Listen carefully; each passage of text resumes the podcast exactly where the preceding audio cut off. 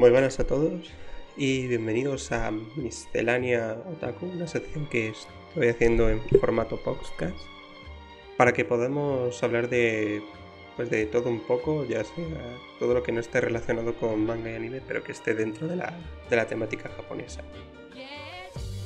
En este caso venía trayendo pues un producto que llevo un tiempo leyendo y, y averiguando y que está muy relacionado con muchas historias que normalmente solemos ver. Eh, se trata de Made eh, the Role Playing Game. Y esto es un juego de, rol, como su nombre indica. ¿Y de qué trata? Básicamente, eh, este juego trata de las mates que viven en una mansión que está ubicada en cualquier sitio. Puede estar ubicada en el espacio, en tierra, no importa.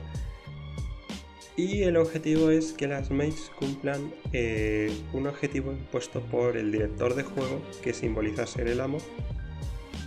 Y este pues propone un objetivo que da base a la historia, un objetivo sencillo, y las mates van a intentar por sus propios medios eh, cumplir ese objetivo.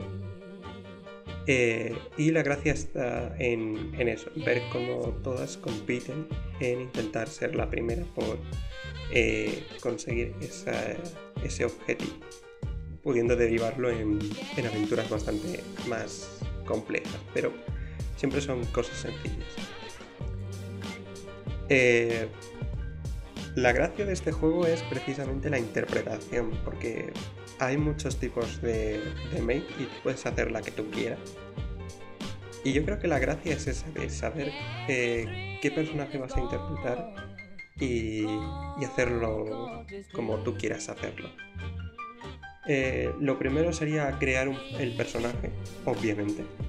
Eh, como es un juego de rol japonés, no se usan dados de 12, ni de 20, ni de 100, sino que solo se usan dados de 6 porque en Japón solo se pueden conseguir, es lo más común es conseguir dados de 6 y no dados de 20 ni dados de 100 porque son más caros y normalmente lo que más se vende son dados de 6. Por eso muchas de las reglas están adaptadas a este sistema. Eh, lo primero, eh, según lo que dice, hay que crear los atributos, ¿vale?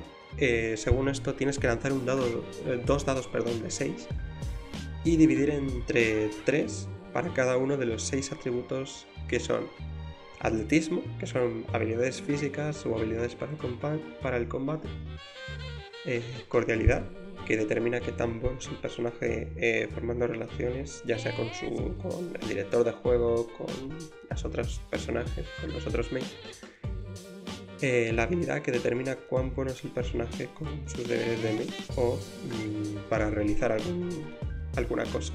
Lo típico de tiradas de habilidad para realizar alguna eh, alguna función como escalar, cosas de esas. Pues eso iría dentro de la categoría de habilidad. Eh, astucia, que determinaría qué tan capaz eres o es tu personaje de engañar al enemigo y a otras mates y básicamente esa sería tu inteligencia, tu astucia, cómo, cómo, digamos, te las apañas para salir de una situación usando el cerebro, prácticamente. La suerte que es simplemente, pues eso, tu suerte de...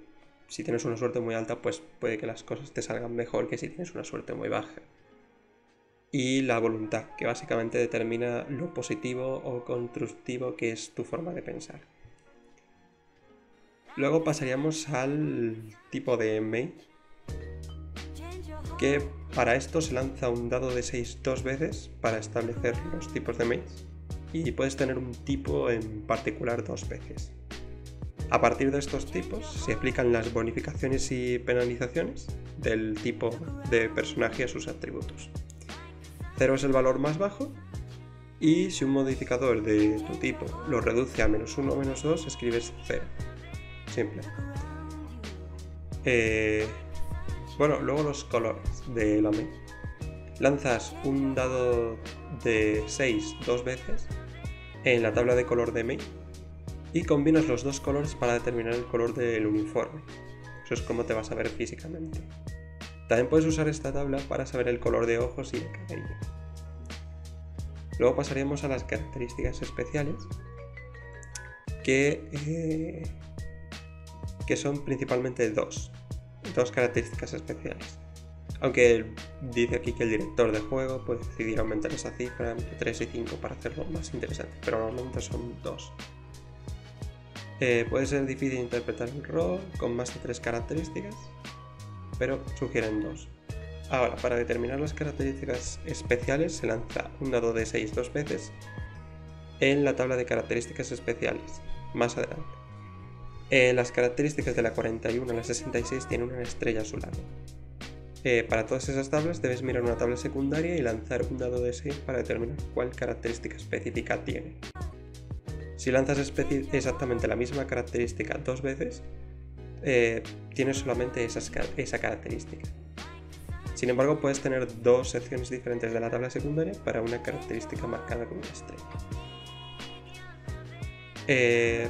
El etcétera, que vendría siendo lanzar un dado de 6 dos veces en las tablas de orígenes de main y la tabla de explosión de estrés. ¿Vale? O lo que el director de juego te permita escoger. Eh, si usas la tabla de armas u otras tablas especiales, traumas, etc., lanzas los dados también por esas. Poderes. Eh, ubica tu atributo más alto y lanzas un dado de 6 en la tabla de poderes de la correspondiente. Si dos o más habilidades están empatadas en primer lugar, puedes escoger cuál tabla usar. Si el total de la suma de tus atributos es 9 o menos, puedes escoger dos poderes. Y el, el séptimo paso, que sería apoyo y temple. Tu apoyo inicial es igual a la puntuación de cordialidad multiplicada por 2 y tu temple es igual a la puntuación de voluntad multiplicada por 10. Ambas puntuaciones pueden empezar en 0 si el atributo correspondiente es 0. En esos casos, el personaje queda especialmente vulnerable a ser despedido en el caso del apoyo, a las explosiones de estrés o a las explosiones de estrés en el caso del temple. Aunque esto no suele ocurrir de inmediato. O sea, algo tendría que ocurrir en el juego para que eso se desencadenase, pero eh, tienes. tienes bastante probabilidades, ¿vale? Y lo último sería, pues, tu nombre y tu edad. Escribir el nombre de la mail, su edad y determinar esas características como tú quieras. A continuación te ponen una lista de tablas. Eh, la tabla del tipo de mail que lanzas el resultado, 1, 2, 3, 4, 5 y 6, y dependiendo de lo que te toque, pues tienes suerte más 1, atletismo menos 1, una descripción de lo que vendría siendo el estilo, eh, astucia más 1, voluntad menos 1, cordialidad más 1, astucia menos 1, voluntad más 1, suerte menos 1. Y esto es un poco para que te guíes eh, de cómo va a actuar tu personaje. O sea, si tu personaje, por ejemplo, es encantadora, es glamorosa, etcétera, etcétera, pues va a actuar con esa actitud o vas a intentar interpretarlo de esa forma. Si es, yo que sé, si es serena, si es como una muñeca, prácticamente imperturbable, sin emociones, pues vas a actuar de una forma bastante más fría. Y así con las seis características, con los seis tipos. Luego vendría la tabla de color, que es lo mismo, rojo, púrpura, naranja, rosa, café marrón, Aquí se tiran los dados seis veces, uno para determinar la columna en la que estás y otra para determinar el color. Eh, que vendría siendo, por ejemplo, si yo tiro... Si me, imaginaos que me sale un 4, pues el 4 primero se... Pues sería, por ejemplo, el, el rosa. Y si me sale, yo qué sé, me sale un 3, pues sería el turquesa. Por lo que tendría que mezclar el turquesa con el rosa para saber qué me sale. O algo por el estilo. Porque, por ejemplo, no. Miento, miento. La cosa va así. Lanzas el primer dado de 6 y eso te indica eh, la fila en la que caes. Y luego lanzas otro dado de 6 que te dice en qué columna caes. Volvemos al mismo ejemplo. Eh, me sale un 4 de primeras sería la columna, eh, número, sería la fila número 4. Y si me sale un 3, iría a la columna número 3 con la fila 4, por lo que me habría tocado el color turquesa de pelo. Y pues prácticamente pues así con todos los colores. Y con el color de los ojos, etcétera. Y luego la tabla de características eh, especiales. Se tiran eh, dos dados de, 6 dos veces. Y si sale 11, 12, 13, 14, 15, 16 o 21, 22, 23 y 24, eh, te da una característica especial o dos. Que son, por ejemplo, gafas. Que usas gafas, no puedes usar lentes de contacto, el diseño del marco puede ser el que quieras. Eh, silenciosa. ¿Tienes un comportamiento frío sutil? ¿No? No hay reglas que, de qué tan seguido hablas. O, por ejemplo, tímida. ¿Eres realmente tímida? No olvides permanecer en silencio cuando te encuentres por primera vez con un PNJ, etcétera, etcétera, etcétera. pues puedes tirar de esto, luego hay más, 25, 26, hay un montón. Hay casi, casi hasta 66. O sea, puedes sacar hasta 66, lo cual es bastante bestia. Y pues hay un montón. Y si consigues más de 41, eh, obtienes característica de estrella. Que básicamente, eh, por ejemplo, eh, si caes en la de uniforme, has logrado llegar a algún acuerdo sobre tu uniforme. O sea que esta vez puedes, vas a la tabla de uniforme y puedes elegir el uniforme que tú quieres. Simplemente es eso, básicamente.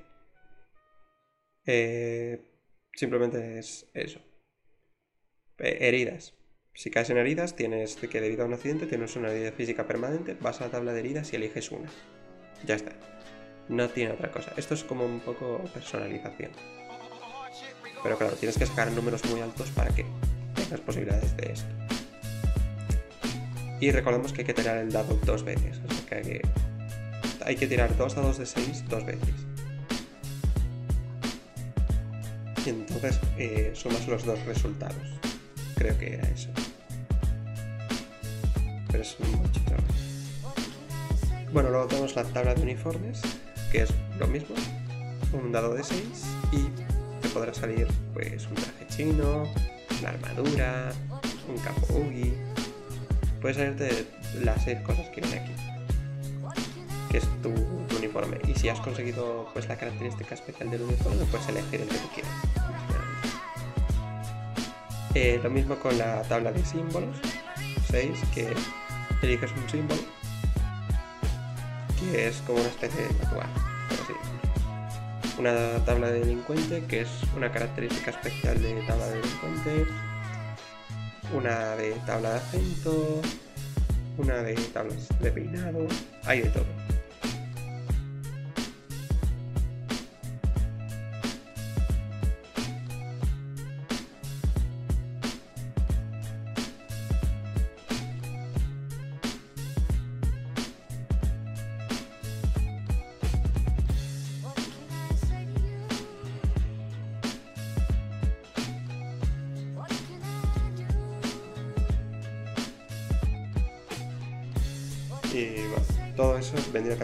De accesorios, la tabla de, relaciones, si es un amigo rival, si es mentor, eh, amigos de la infancia.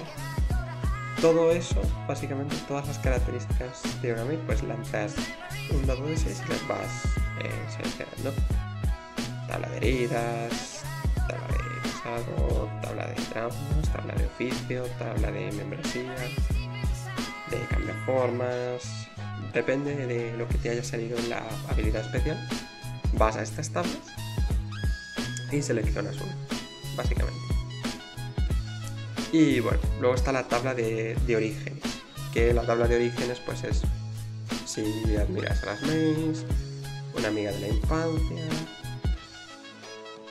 eh, lealtad, negocios, herencia, venganza, eh, devolviendo un favor, pariente lejano, etcétera, eh, las tablas de explosión de estrés, por ira, por escape, por llanto, por alboroto, eh, compras, por rezos, elección del jugador. Y la tabla de armas, que es básicamente los las armas. Bueno, las armas que básicamente son eso.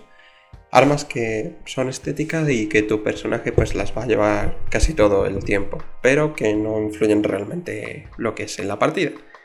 Luego vendrían las, las tablas de si una habilidad tuya es más alta que otra. Entonces ahí eliges pues cierta habilidad eh, pues utilizando el dado de 6. Eh, después de haber creado el personaje pasamos a lo que vendría siendo la resolución de tiradas o resolución de acciones que básicamente eh, va por el clásico de dificultad resultado. Entonces lanzamos un dado de 6, multiplicamos el resultado por el valor del atributo que necesitemos para esa acción y dependiendo de la dificultad pues tendremos de 4 a 6, de 6 a 8, de 8 a 10 o más de 10 y pues resolveremos la acción o, no. Luego vendría el combate, en caso de que estemos combatiendo contra otra mate o con un personaje no jugador, etcétera, etcétera. El poder de ataque de una acción es un dado de 6 de es un dado de 6 veces el atributo relevante. Es decir, es eh, nuestro atributo eh, que vamos a usar por lo que salga en el dado de 6 y eso es el daño que hacemos, básicamente.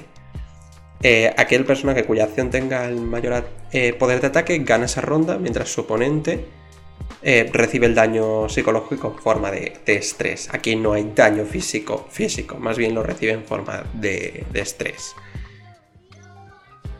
Y vendría siendo pues eso. Eh, aquí hay un apartado de uniforme que dice que eh, cuando pierden su apariencia externa sus habilidades disminuyen. ¿Vale? Eh, cuando pierdas cualquier parte del uniforme vas a recibir penalizaciones a las lanzadas de dados, como se indica en el cuadro de abajo. Si pierdes el delantal, pues es menos 2 si es el delantal menos uno, si es eh, las medias menos uno, etcétera, etcétera, etcétera. Y luego están los puntos de estrés. Eh, cuando una mate tiene más puntos de estrés que su puntuación de temple, entra en explosión de estrés. Y si eso ocurre, eh, sigue estando bajo el control de su jugador, pero solo puede hacer cosas relacionadas con el tipo de explosión de estrés de su personaje. siempre que sea clara la relación de estas acciones con la explosión de estrés, cualquier cosa vale. Eh, dice que cada minuto en la vida real, eh, incluso cuando estás tomando un descanso, usado estando en este estado, retira un punto de estrés hasta que esta puntuación vuelve a cero. el jugador que recibe el daño debería estar pendiente del tiempo y, bueno, podemos usar un cronómetro. Los puntos de estrés también se pueden reducir invirtiendo puntos de apoyo, como se va a ver más adelante.